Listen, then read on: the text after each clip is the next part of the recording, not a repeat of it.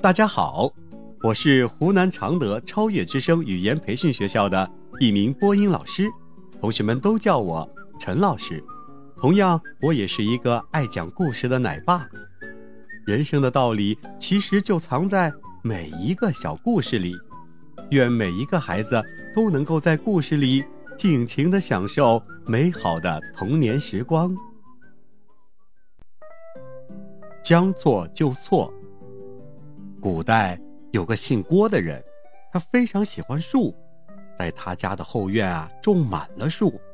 这些树啊，不但可以给人们乘凉，还给庭院增添了不少的生机。不过，他是一个非常迷信的人。有一次啊，他看了一本关于庭院设计方面的书，书上说，院子里种树是不吉利的。他信以为真。急忙找人去砍树。有一个叫徐志的小孩，聪明伶俐，才智过人。看到他要砍树，十分不忍，就上前问道：“你为什么要砍这些树呀？它们长得多好呀，多漂亮呀！”这个姓郭的人说：“哎，小孩子知道什么？庭院四四方方，像个口字，加一个木字，不就成了困字了吗？”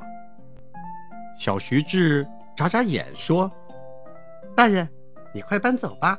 按您的说法，这院子里可不能住人了。”那个人眉毛一挑说：“那是为啥？”